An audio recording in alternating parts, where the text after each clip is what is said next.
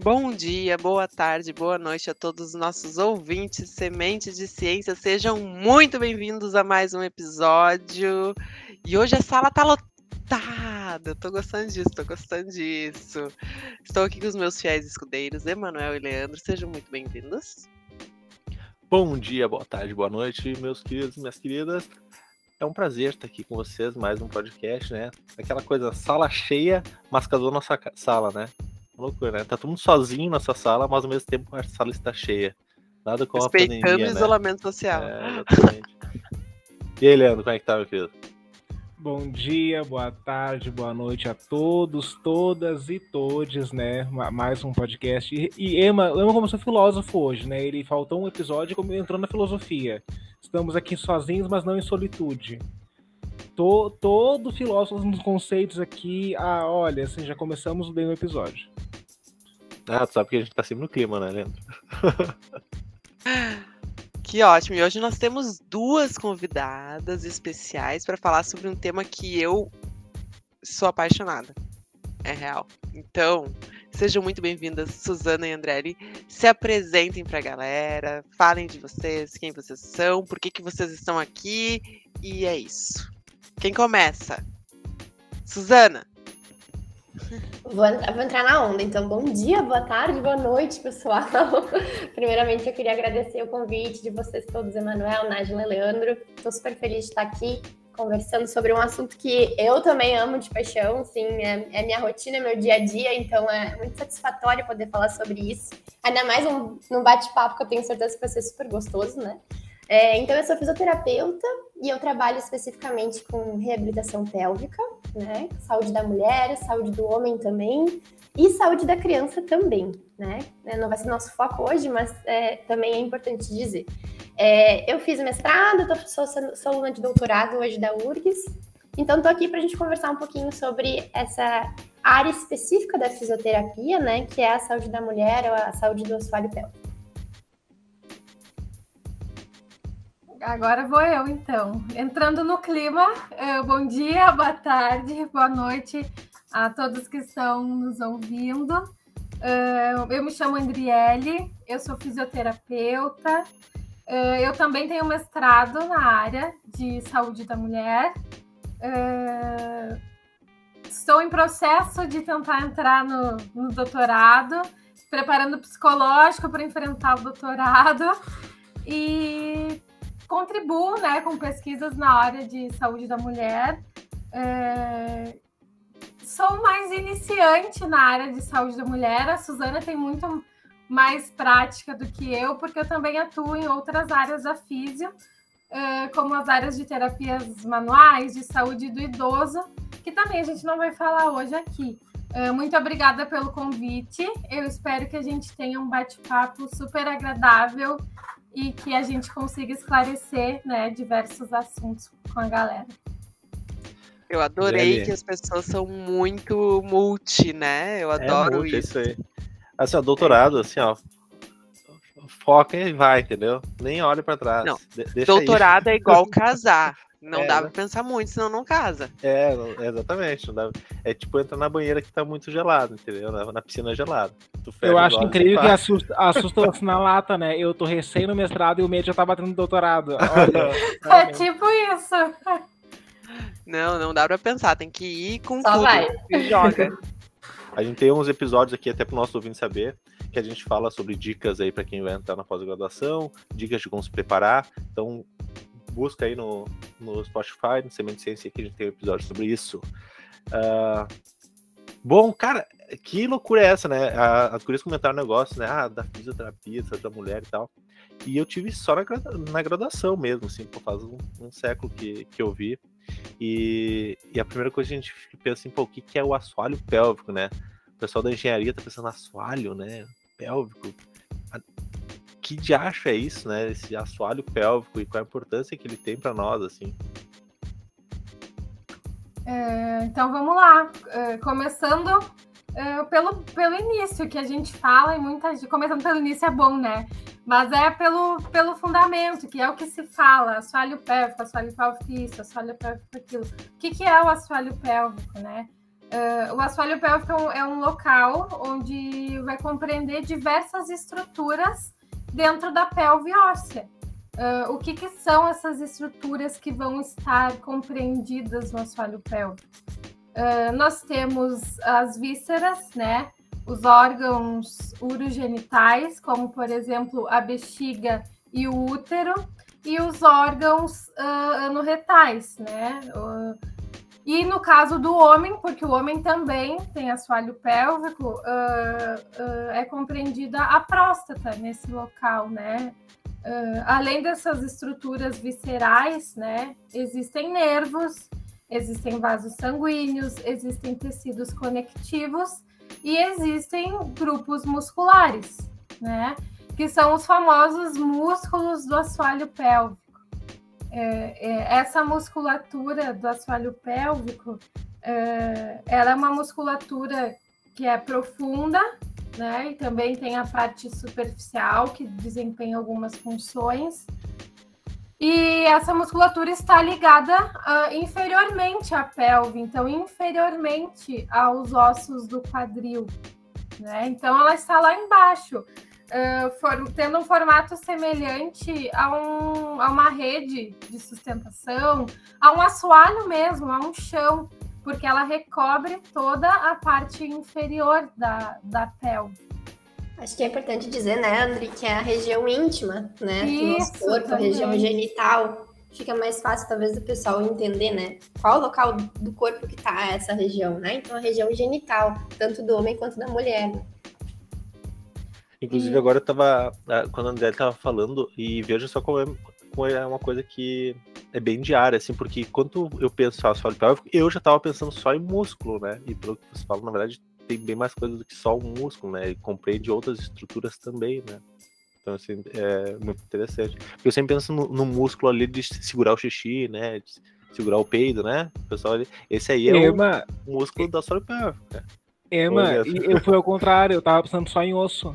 Ah, tá. Só a, só a estrutura óssea. Eu tô aqui meio chocado que não é só osso, gente. Não, mas é. estrutura importantíssima, inclusive, né? Esse que é o... Dentro do assoalho pélvico, a gente vai ter os músculos do assoalho pélvico, né? Que acaba sendo um grande foco, né? né? Dos fisioterapeutas.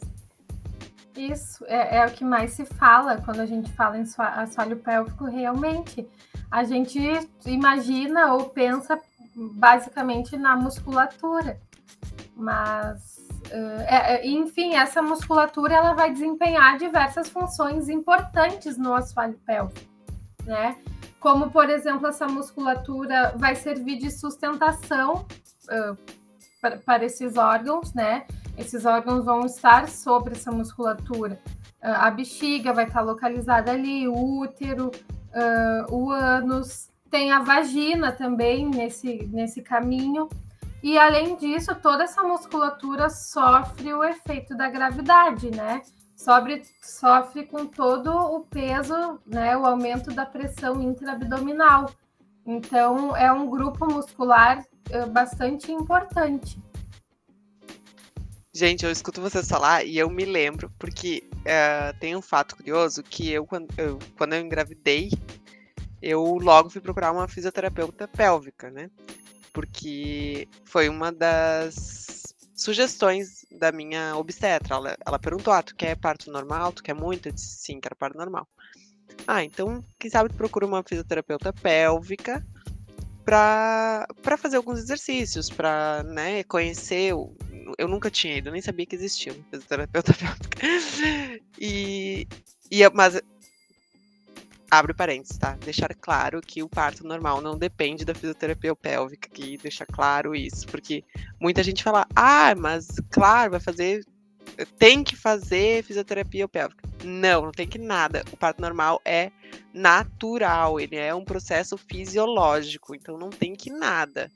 Mas a fisioterapia, fisioterapia pélvica me ajudou muito nesse processo uh, de realmente conhecer o meu assoalho pélvico e conhecer a.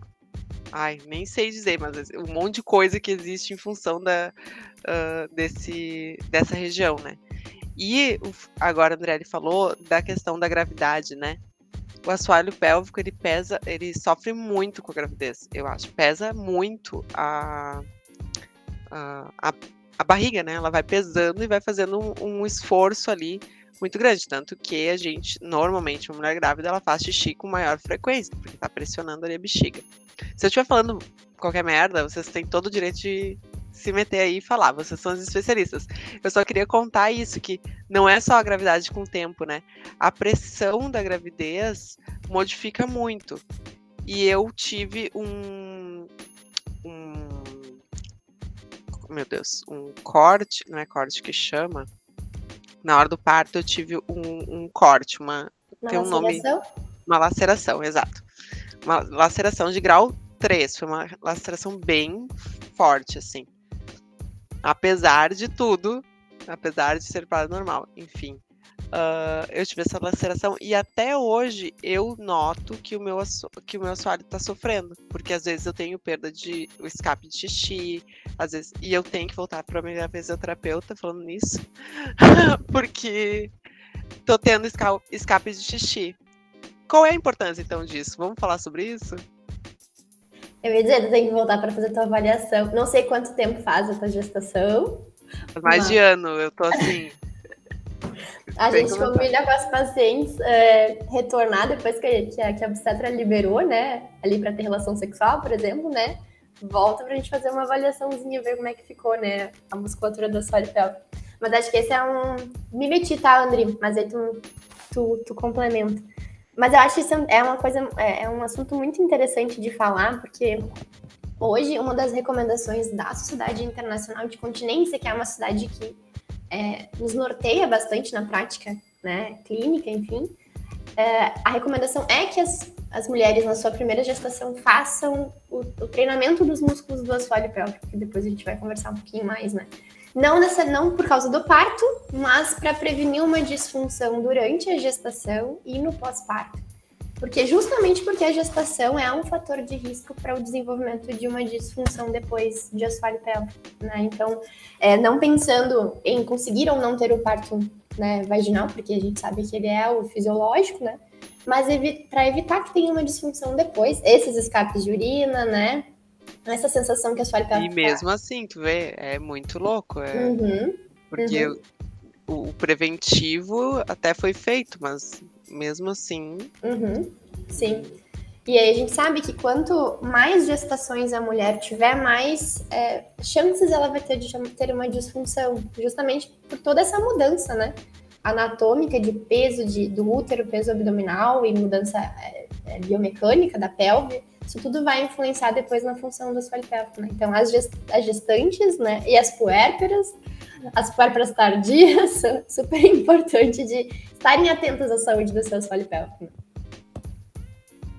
É, e sabe que a, que a gente, ela falou que, a Nájila falou que procurou a físio, que recebeu orientações, né, que muitas vezes nem sabia. Uh, tem alguns estudos que dizem até que cerca de 30 a 40% das mulheres elas não sabem contrair corretamente a musculatura.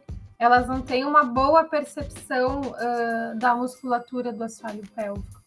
Uh, porque também existe uma série de tabus que envolvem essas questões mais. Ah, eu mais ia íntimas, falar sobre né? isso. Eu ia falar sobre isso, porque, na verdade, a. Também me corrijam, mas vamos, vamos ver aqui se eu tô certa. O, essa musculatura ela é muito treinada também na masturbação feminina, certo? Ela é estimulada, né? Eu diria. Ela é assim. é estimulada.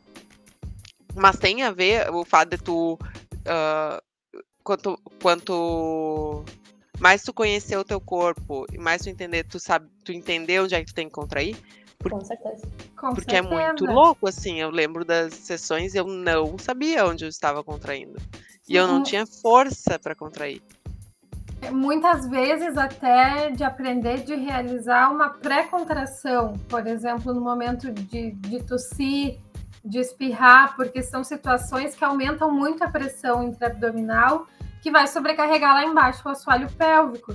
Então, de realizar uma pré-contração, né, para proteger todas as estruturas. Uh, e a gente está falando, né, de músculo, de músculo do assoalho pélvico, a gente esqueceu de falar antes das, das principais funções que eles desempenham, né? Uh, esses músculos, então, eles vão acabar por circundar, eles vão uh, estar ao redor da uretra, vão estar ao redor da vagina e ao redor do ânus. Então, eles têm relação com os mecanismos de continência, tanto urinária quanto fecal. Uh, por isso que tu falou dos casos de incontinência urinária.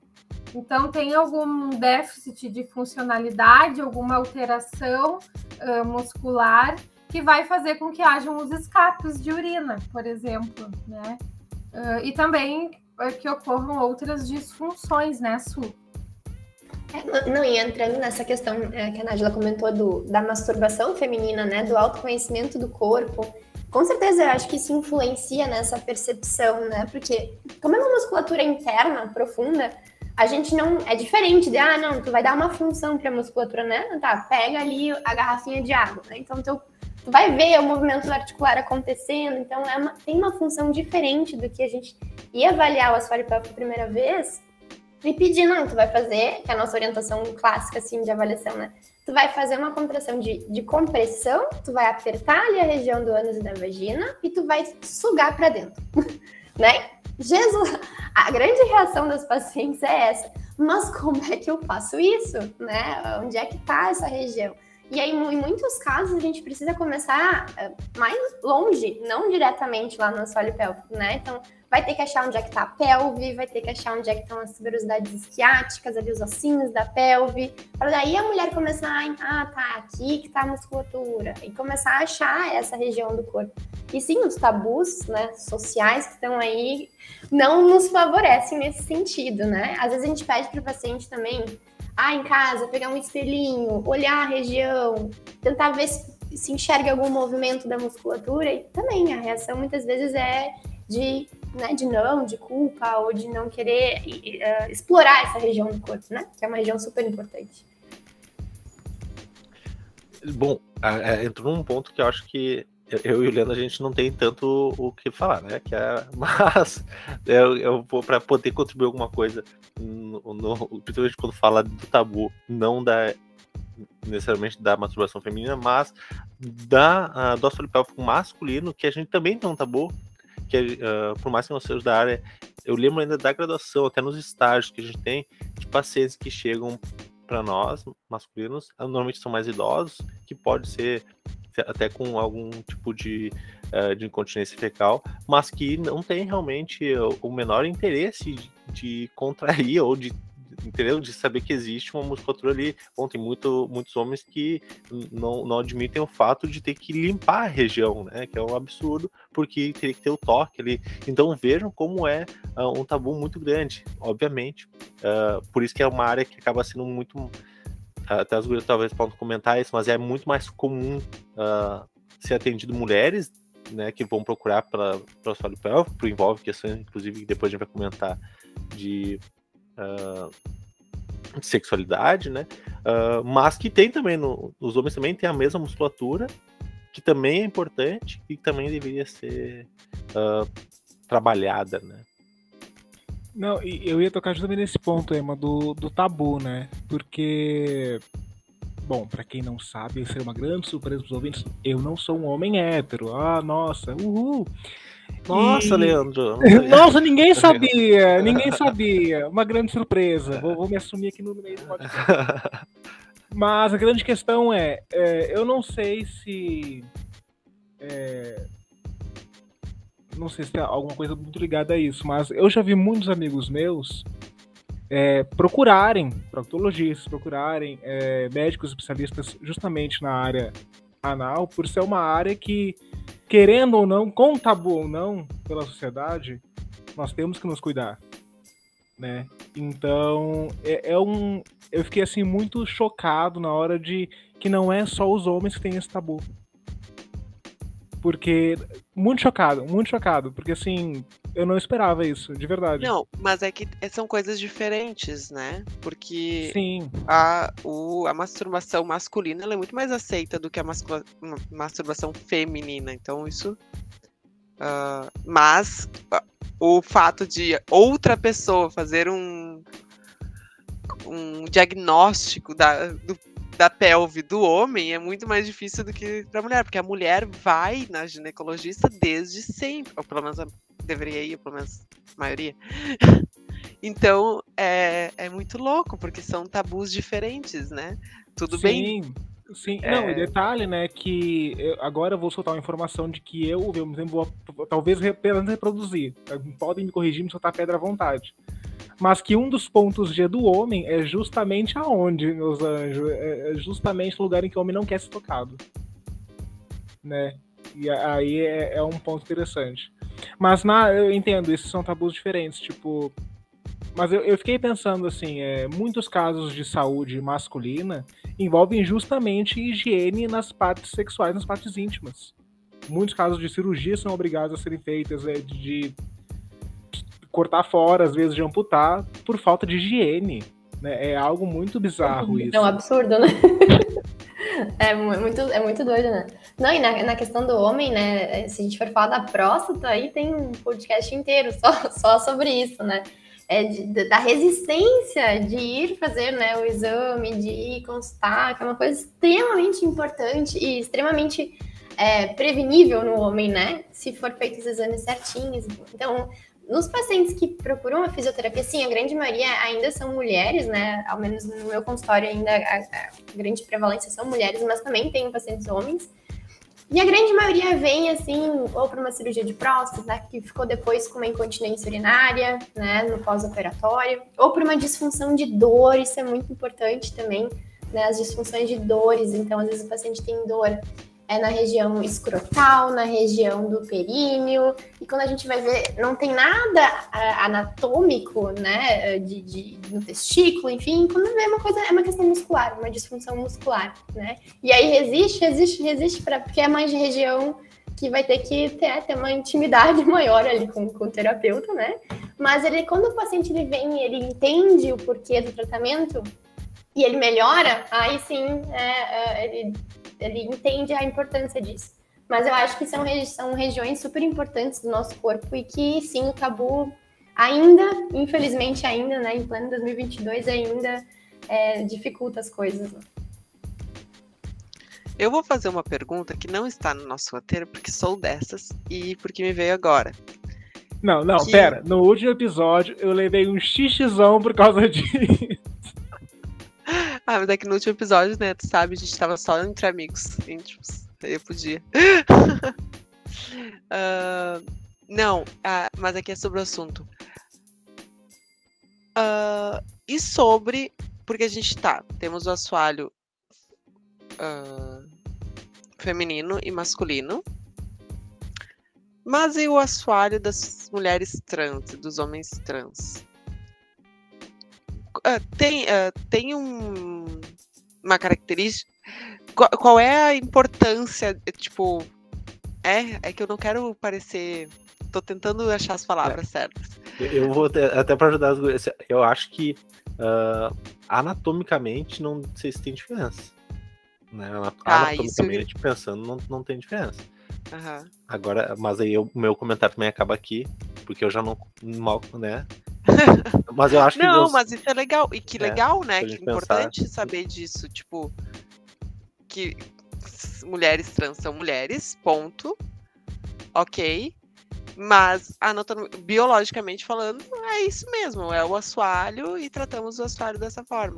Isso, na verdade, é, os grupo, o grupo muscular é o mesmo, né? O que vai realmente dif- diferenciar é a presença da próstata num corpo, a presença da vagina em outro, né?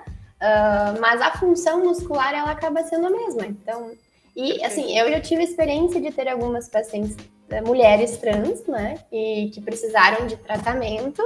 E foi, foi muito bacana, assim, poder auxiliar nesse processo, né? eh, De terapêutico, assim. Então, sim, também precisa de atenção, né? é, Claro. com, é, com esses Mas- pacientes. Quando elas passam pela transição, elas também de- devem depender muito de uma fisioterapia pélvica, né? Aí que tá, nem todas, né? Então, é, eu já recebi pacientes que tiveram, apresentaram alguma disfunção depois, Uhum. né? Mas tem um certo protocolo ali pós-cirúrgico, né, de usar dilatador, enfim, mas não necessariamente de ir numa fisioterapeuta, ainda não, né? Talvez mais para frente seja, seja um, um protocolo. Mas seria bem ser. legal, né? Seria bem legal, seria bem legal, sim. Uhum. Mas ainda, ainda não, mas eu tive algumas experiências até o momento, assim, que foram bem bacanas. Que legal. Uh, tá, e aí?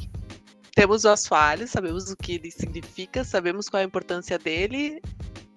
E aí, tem como a gente treinar para essas disfunções não acontecerem? E, e, calma aí, deixa eu aproveitar e complementar esse comentário, né? Porque eu tô, fico pensando assim, isso, uh, porque tem uh, alguns momentos vou tentar melhorar minha, minha, minha, minha contribuição aqui, porque o que acontece? Uh, em alguns casos, a gente sempre acha que tem que fazer a famosa poarismo, né? Todo mundo fazer poarismo, poarismo, poarismo. Só que em alguns casos não é isso, né? Então, ah, é isso que vocês comentar, elas estão confirmando com a cabeça, então vou deixar vocês comentar. Maravilha! Acho que tem uma dúvida que o pessoal provavelmente tem, né? Quando a gente pensa, ah, vamos treinar ele, é meter pro poarismo, né? Comprar na internet e começar a fazer. E quando não se fala em pompoarismo, se fala nos famosos exercícios de Kegel, né? Uh, vai lá, Su, daí eu vou complementando junto contigo. Boa, eu adoro isso, hein? colega para fazer isso. Vai, colega vai. de trabalho. Não, assim, eu achei muito bom, Emma, porque estava no nosso, né, na nossa listinha, né, Andriele, de falar. A gente tinha falado do pompoarismo depois na parte de, de sexualidade, né? Mas já vamos entrar nisso, então. É, hoje, é, o termo Kegel, né, que foi um dos primeiros precursores a falar sobre os exercícios pélvicos, né, hoje ele não é mais orientado a ser usado, de novo, pela Sociedade Internacional de Continência. Por quê? Porque ele era só contrai, solta, contrai, solta, contrai, solta 300 vezes no dia. Era uma coisa absurda, assim. Então, hoje, o termo que a gente usa quando fala em treinamento dessa musculatura é treinamento dos músculos do assoalho pélvico. Por quê? Porque a gente sabe que não importa só a força e a contração dessa musculatura. Como a André falou, os músculos eles vão circular a uretra, a vagina e o ânus, né? E ali no caso do, do homem, né, a uretra ali e a próstata. É, então, essa musculatura ela tem, ela tem que saber contrair, ter uma boa resistência, mas ela também tem que ter um bom relaxamento adequado, porque né, vão ter ali é, fluidos passando, né? A urina, as fezes, enfim. Então, muitas disfunções, às vezes, que são pouco faladas na internet, enfim, né, nas redes, são disfunções por falta de relaxamento, né? Ou por aumento da atividade dessa musculatura. Então, isso é uma coisa importante, é, em virtude, não digo da culpa do, do pompoarismo. Não adianta ser crossfiteiro do, do pompoarismo. Exato, sabe? É isso! Porque assim... Adorei! As... Consigo levantar 3 quilos, né? Gente, não é funcional. A gente tem que pensar na função do assoalho porque a função dele não é levantar 3 quilos né, na contração, não, não, isso não existe, né?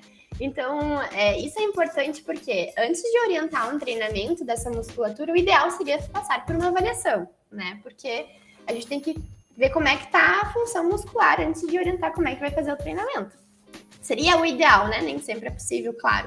Mas isso é importante porque porque tem técnicas e o pomporismo entra como uma. Eu não tô é, falando mal do pomporismo, não é isso. Mas o pomporismo é uma técnica de melhorar que promete melhorar a performance sexual da mulher, né? Ou seja, são exercícios para serem feitos durante a relação sexual. Então, não é uma técnica de reabilitação, ou de treinamento, ou de tratamento, né?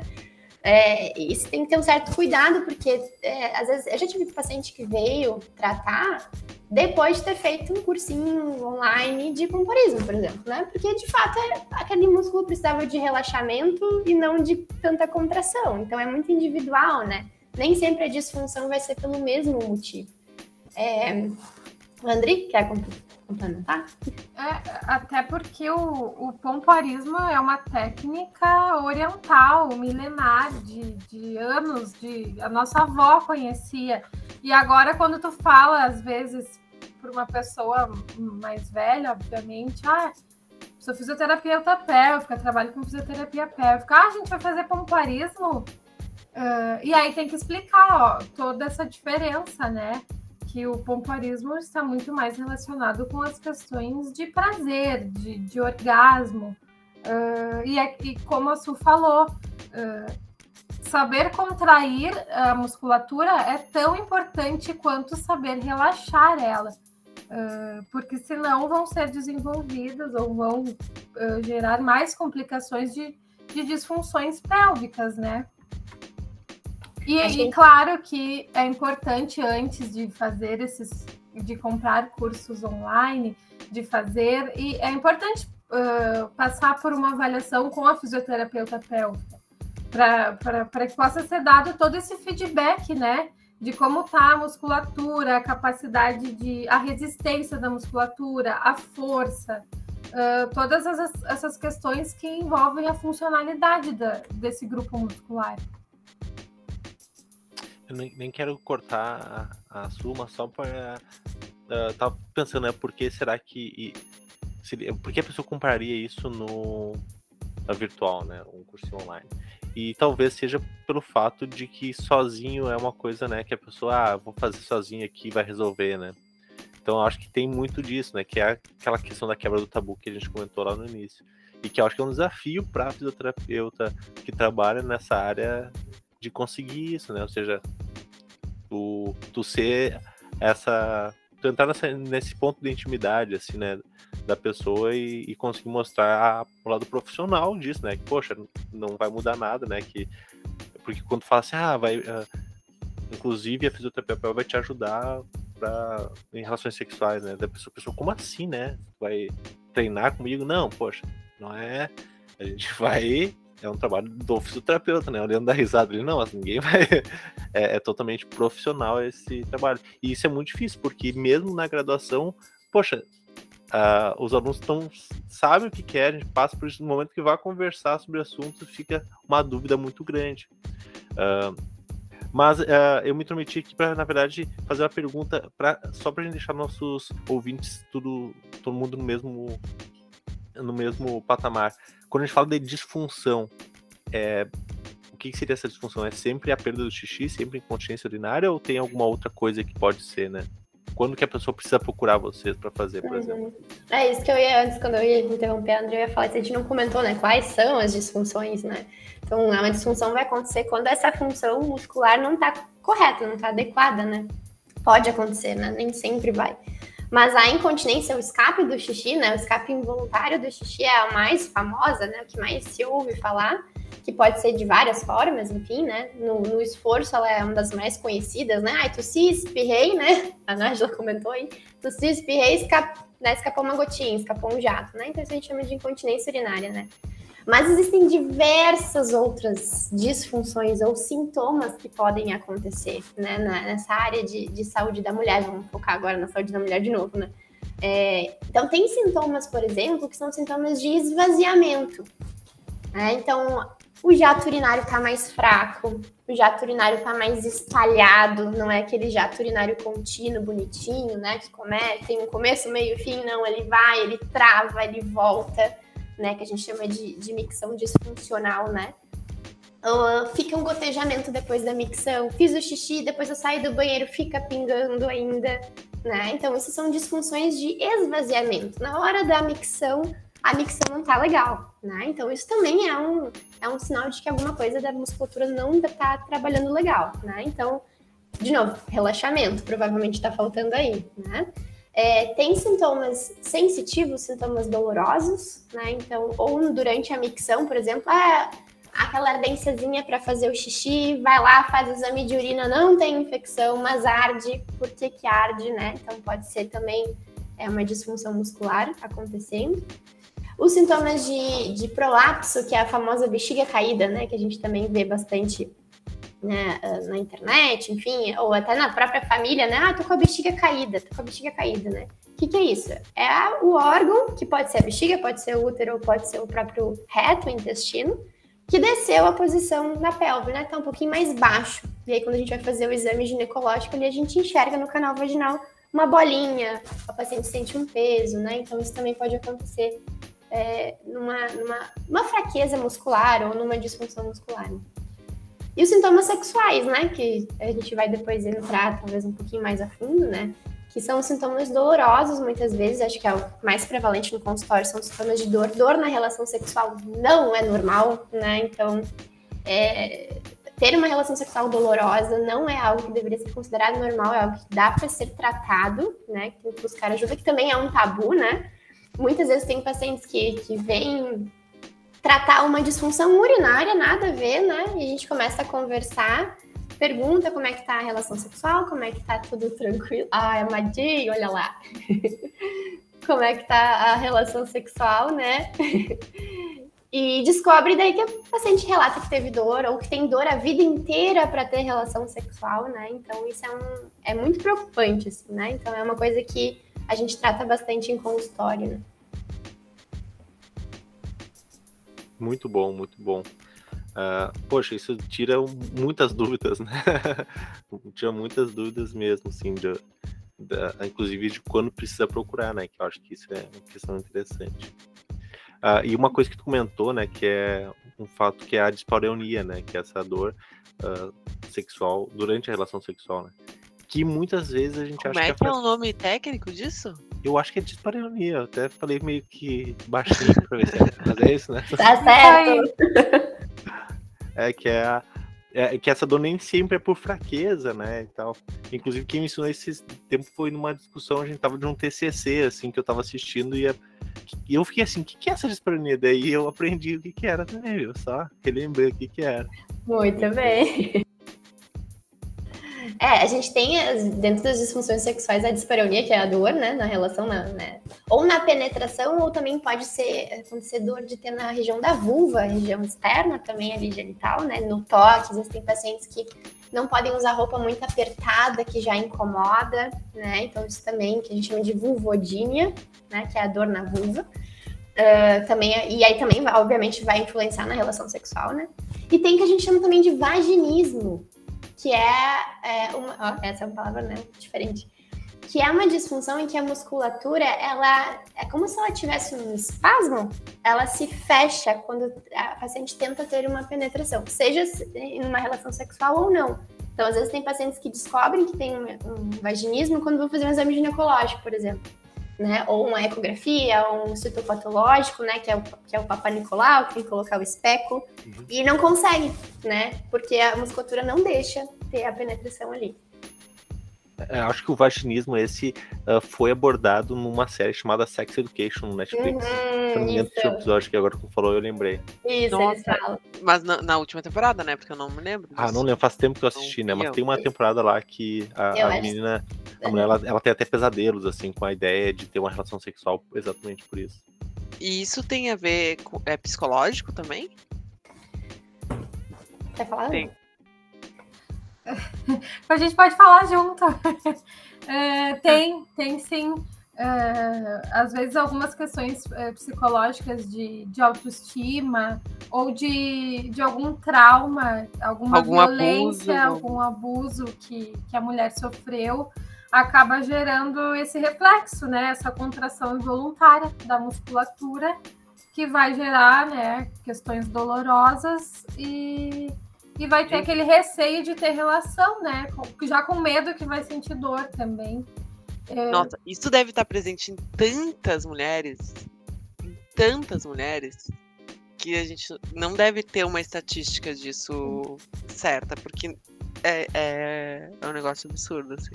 É, o vaginismo eu acho não tanto, mas a dispareunia, com certeza. Se tu sentar numa rodinha de amigas e começar ah, não, mas é que dói um pouquinho, né? Porque é normal doer aquele pouquinho, né? É, é Leandro. Não é, é normal. Não é normal, gente. Né? Não é normal. É, não. Assim, assim como perder urina nunca é normal, sentir dor na relação também não é normal. É, tem que ter umas assim, questões associadas, né, para tentar melhorar tudo isso. E, é igual que... a ideia de que. Desculpa, te cortei, mas. Pode falar. complementar. É igual a ideia de que uh, perder a virgindade feminina dói e tem que doer e vai sangrar e vai ser um horror. E meu Deus, aí a guria já vai traumatizada, né? Ela já vai sabendo que vai ser ruim. E aí e é totalmente um mito, assim. Total, pelo que me corrijam também, gurias, mas é um mito, certo? Sim, sim. É, é, mais, é mais, a- mais um tabu daquele tipo assim, né? Posterga. Não, porque vai ser ruim, né? Aquela Exato. coisa. Não, não pode, né? Não Não é. po- vai ser ruim mesmo, então deixa aí pra depois, quando tu tiver grande. Gente, minha cabeça explodiu tanto agora nos últimos 10 minutos de podcast que eu, pod eu podia, assim, por mim, eu paro aqui, eu largo minhas anotações e, e eu fico só ouvindo, porque real minha cabeça explodiu. Explodiu, porque eu tô lembrando de relatos de amigas minhas, de familiares minhas, de, de gente comentando. Sim, comentário besta, de, de ah, sentiu dor aqui, sentiu dor ali, mas é normal sentir dor. E sempre essa frase, é normal sentir dor, vai, porque é normal, nanana. Eu tô muito chocado. Eu, eu tô real assim. Na verdade, ah, eu acho que a- de tanto que acontece, a gente normalizou a situação, mas não deveria, não é natural, né? Essa é a questão. A gente normalizou porque acontece com tanta frequência. E, e, assim, eu sou, vamos, vamos, né, individualizar os casos. Eu sou uma mulher que nunca tive ah, tive uma educação sexual, digamos assim, né? Tive uma compreensão, nunca fui uma mulher. Só, estou dentro de uma família que, que, que não tem esses tabus, ou pelo menos não tanto esses tabus, né? Não é tão fechado, é mais aberto. E eu achava. a- a- bom, a minha primeira vez doeu, foi ruim. ah, eu achava que era assim mesmo. Eu fui desconstruir isso agora, nos últimos anos. Então, é, é, imagina para quem vive dentro de um. Uhum. É, e, isso em pacientes, eh, mulheres jovens e mulheres mais idosas também, né? No, no serviço público a gente teve, um- a gente tem um ambulatório no hospital de clínicas, né? Que a gente tem dos pacientes do SUS, assim. E é uma, uma queixa, é um relato muito, muito frequente de, de senhoras, assim, quando a gente pergunta, ah, a senhora é casada? E qual é, né, qual é, é seu estado civil? E mais. Ah, não, sou viúva. Ah, tá aí, tem relação sexual. Ainda muitas dizem, né? Deus me livre. Deus me livre. Essa é, esse é o relato assim, ó. Assim, Deus me livre, mas pra quê? Né? Então, a quantidade de mulheres que passam a sua vida sexual ativa com experiências ruins ou experiências não tão boas, assim, né? E isso entra, de novo, né? Na questão social, é, da mulher saber que isso não é o natural, né? Que ela pode e e deve é, buscar mais, né? Inclusive, inclusive na, né, na terceira idade. Pelo amor de Deus, é, parece que chega ali menopausa, 50 anos, mulher nunca mais vai ter relação sexual. Agora eu me lembrei, porque as mulheres com 50 anos hoje são mulheres maravilhosas, poderosas e, tipo, 50 anos é jovem, né? Óbvio.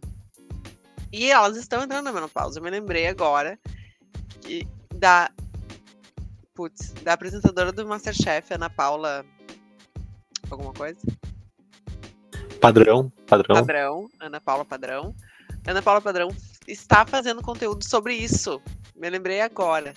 Sobre relações sexuais, relações amorosas, relações na terceira idade. Porque ela está na terceira idade. Acredite se quiser, aquela mulher daquele, naquele rostinho de 20, carinha de 20, está na terceira idade. E eu me lembrei de meio que tentando quebrar esse tabu, assim, ó, eu também tenho relações sexuais, eu também tô, tô aí, tô viajando, então ah, acho que é um, é um longo caminho, acho que não estamos lá ainda, né? Porque ainda temos pessoas que não não querem, não vão ter, mas estamos no caminho, estamos no caminho aí pra desconstruir, assim, de que relação sexual. Por que, que homem pode até, até morrer? Tá lá morrendo e pode. Mulher tem que ficar sofrendo, depois de 50 já não pode mais. Ah, não, gente. Eu- Depois eu- 50, não, depois 50 não pode mais, e na adolescência também não pode, né? Nem no Nos reduziram a 10 anos que mais ou menos se pode. Que com não tem tempo daí, porque tem que trabalhar, né? Não tem tempo. Exato. E aí, se tu quer só aproveitar a tua vida sexual e não ter filho também, já tá tudo errado, né? Cada mulher, Deus o livre. Eu quero fazer dois adendos. O primeiro é porque eu tô adorando as caras e bocas do Leandro. Ele tá em choque, ele tá abismado. Eu tô amando. E, Gente, é outra... sério, é, é porque real minha cabeça tá explodindo, você não tem noção. Eu, eu tô assim, os ouvintes vão ficar, nossa, ele deve estar tá fazendo palhaçada. Não, real não é palhaçada, eu tô realmente muito surpreso. É a tua cabeça que, mesmo sendo homossexual. Mesmo sendo um homem desconstruído, em desconstrução, pá, pá, pá, pá, Cabeça Sério? heteronormativa já tá aí, ó, já tá.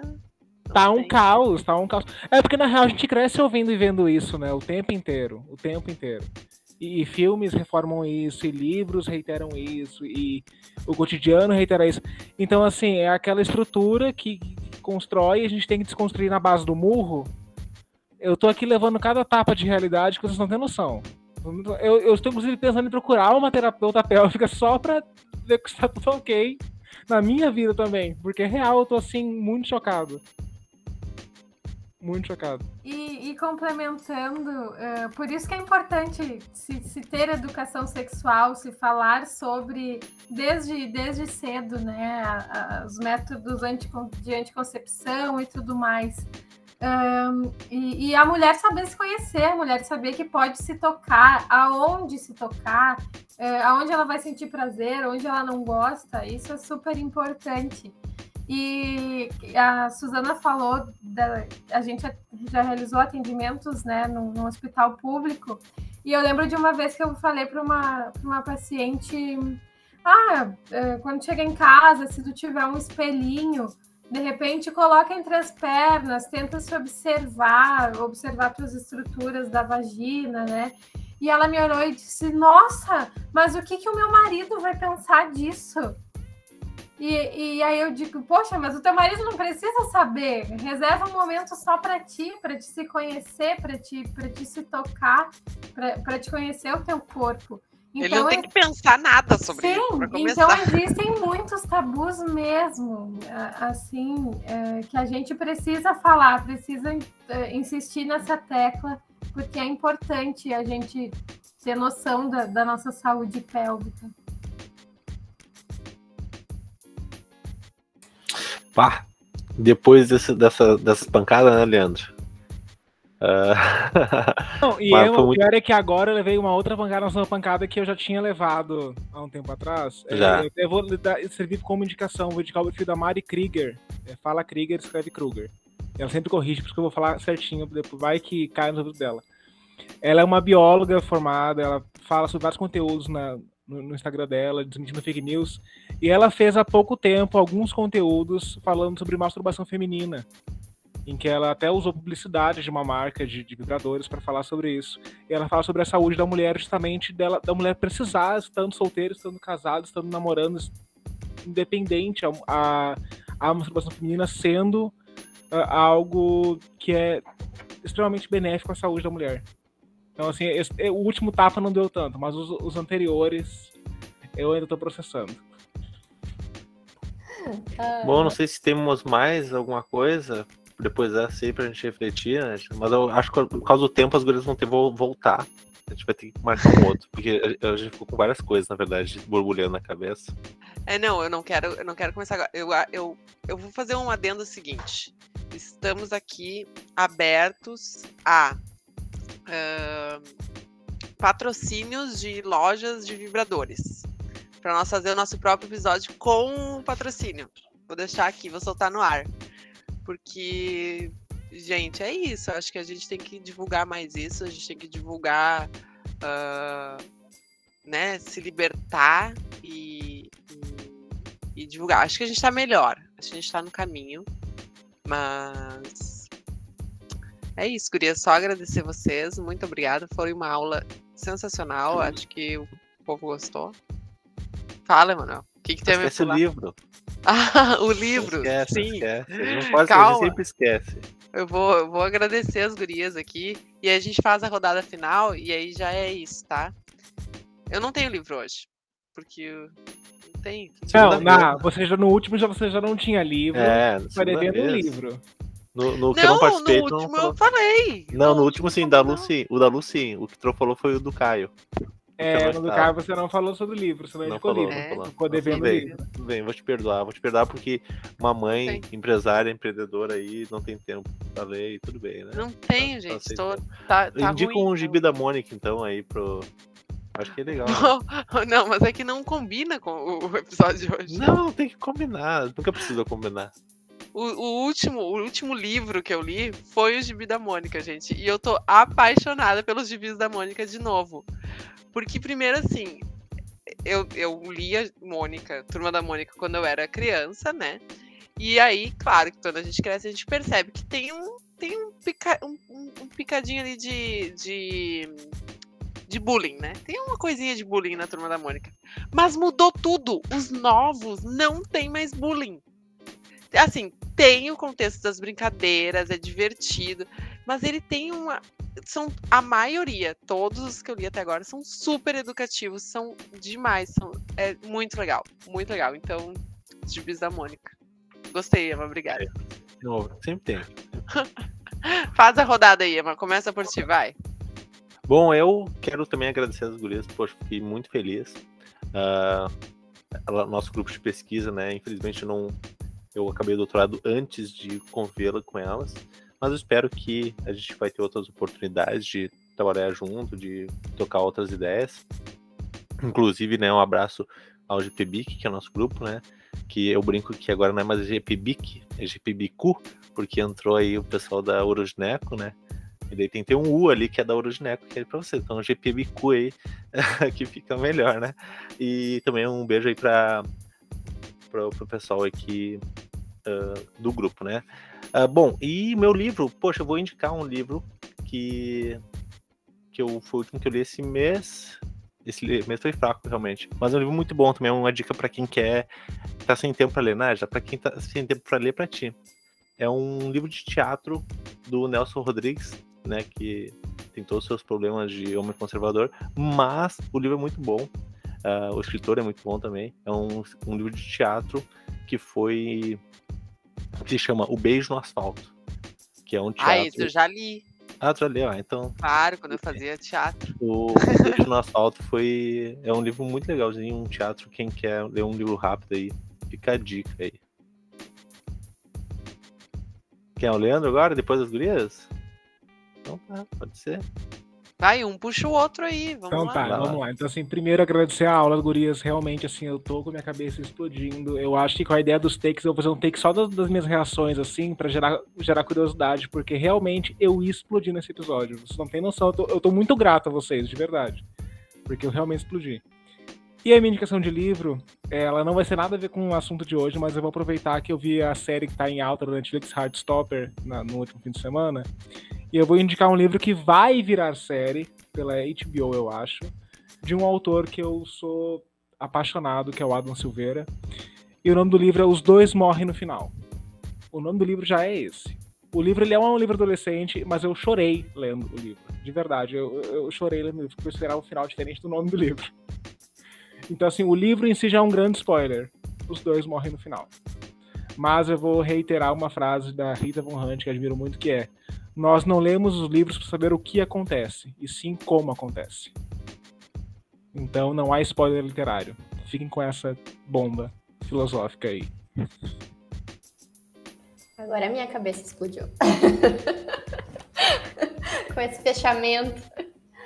Gente, muito obrigada pelo convite de novo. Foi muito gostoso estar aqui conversando com vocês. É, o mundo da sexualidade é um mundo à parte, né? Dá para fazer um podcast inteiro só sobre isso, assim.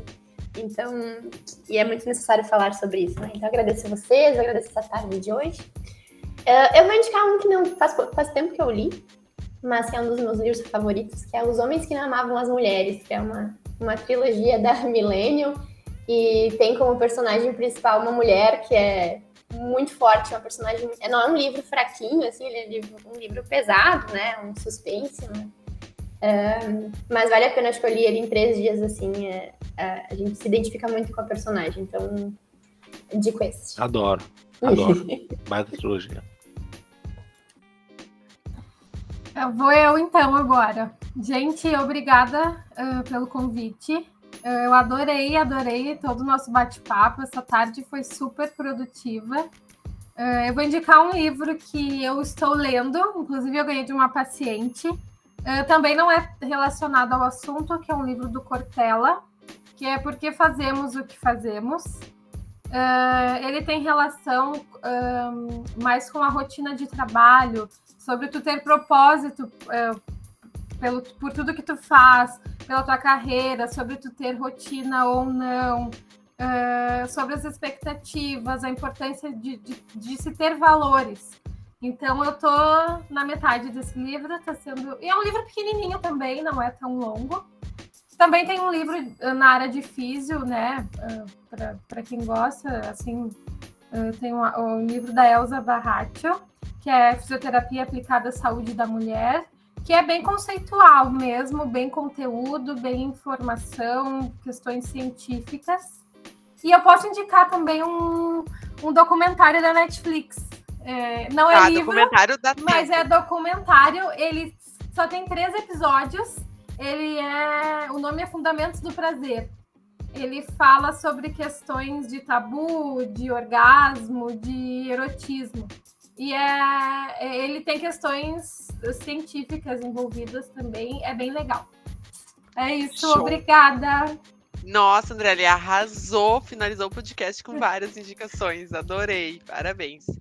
Gente, muito obrigada. É isso. Não vão embora, tem mais três episódios dessa segunda temporada e mais 20 episódios da primeira temporada que vocês podem escutar. Então fiquem conosco e nos sigam nas redes sociais e tchau.